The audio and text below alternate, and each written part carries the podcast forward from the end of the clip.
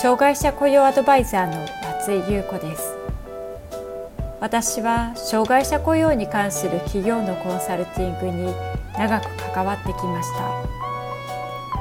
ポッドキャスト障害者雇用アドバイザー松井優子の障害者雇用相談室では障害者雇用に関する質問に対してその問題解決や新たな視点をお伝えしていく番組です。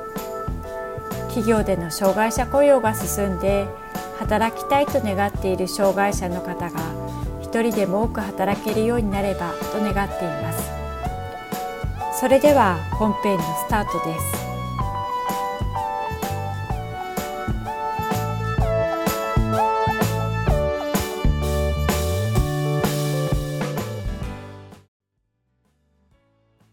障害者雇用 .com の松井です。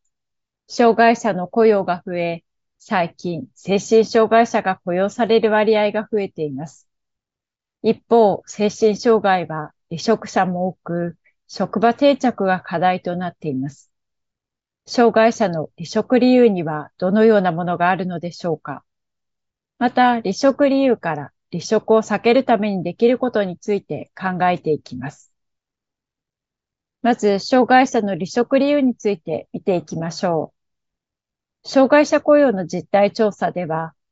民間企業における障害者雇用の実態を把握し、今後の障害者の雇用施策の検討や立案に役立てることを目的に、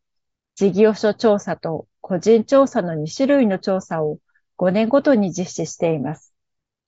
事業所調査は、常用労働者5人以上雇用する民間企業のうち、約1万3100の事業所が対象となっています。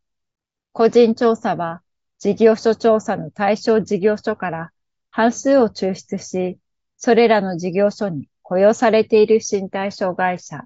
知的障害者、精神障害者を対象に実施しています。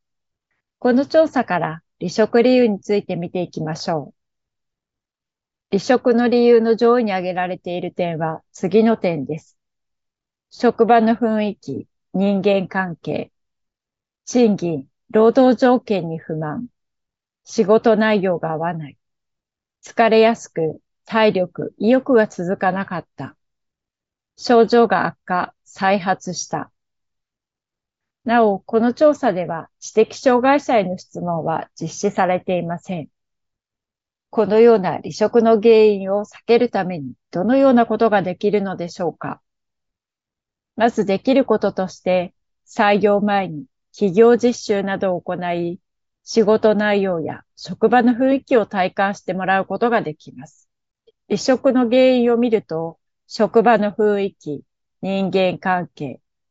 賃金、労働条件に不満、仕事内容が合わないが、身体障害、精神障害ともに上位に上がっています。このような点は採用してからわかることもありますが、採用前に企業実習などをすることで、ある程度事前に把握することができます。疲れやすく体力、意欲が続かなかった。症状が悪化、再発したは、実際に働き続けないとわからないものですが、それでも企業実習をある程度の期間行うことで、この仕事が3ヶ月、半年、1年、3年と続けていけそうかを聞いたり、イメージしてもらうと、本人も仕事を続けられそうか判断することの目安になります。雇用する前に実施を行うメリットは、企業側も実習生もお互いを知ることができるという点です。障害特性によっては、短い時間の面接や書類だけではわからない部分がたくさんあります。面接をした際の言葉による応対ができるからといって、必ずしも企業にとって欲しい人材とは限りません。実習を一定期間行うことで、短い時間の採用面接だけではわからない特性が見えてくることがあります。また、履歴書や職務経歴書でパソコンができると書かれていても、レベル感はかなり差があります。実務レベルのものなのか、実際の業務のレベル感がわかります。このように求めている実務ができると実習で分かって採用できるのであれば、仕事内容が合わないという理由で離職する可能性が低くなります。また、組織としての障害者雇用に求めていることを障害者当事者に伝えることも必要です。障害雇用で採用された障害者の中には、障害者枠で雇用されたので、配慮されて当たり前という考えや態度を示す人もいます。もちろん配慮は必要ですが、障害者雇用はあくまでも雇用で、働くために来ているということを認識していないのであれば、それを教える必要があります。企業ではどのような働きを求めているのかを伝えるようにすると良いでしょう。また、障害者雇用といっても、どのような業務を任せるのか、役割を考えるのかは、企業によってかなり異なります。障害の有無に関係なく、仕事内容も勤務時間も同じで、キャリアアップを考えている企業であれば、体調が悪くて休んだりされると困るので、定型的な業務やサポート業務を任せることを考えている企業もあります。会社の方針ですので、どちらの考え方でも良いですが、これを障害者に伝えておかないと、キャリアアップについての考え方に相違が出ることがあります。障害者が安定的に無理をしないで自分のペースで働きたいと思っているのに、企業側が持っているスキルを活かして、キャリアアップやマネジメントを進めると、プレッシャーになることがあります。また、定型的な業務やサポートを考えている企業に、どんどんキャリアアップしたいと考えている障害者が就職すると、物足りなさを感じるかもしれません。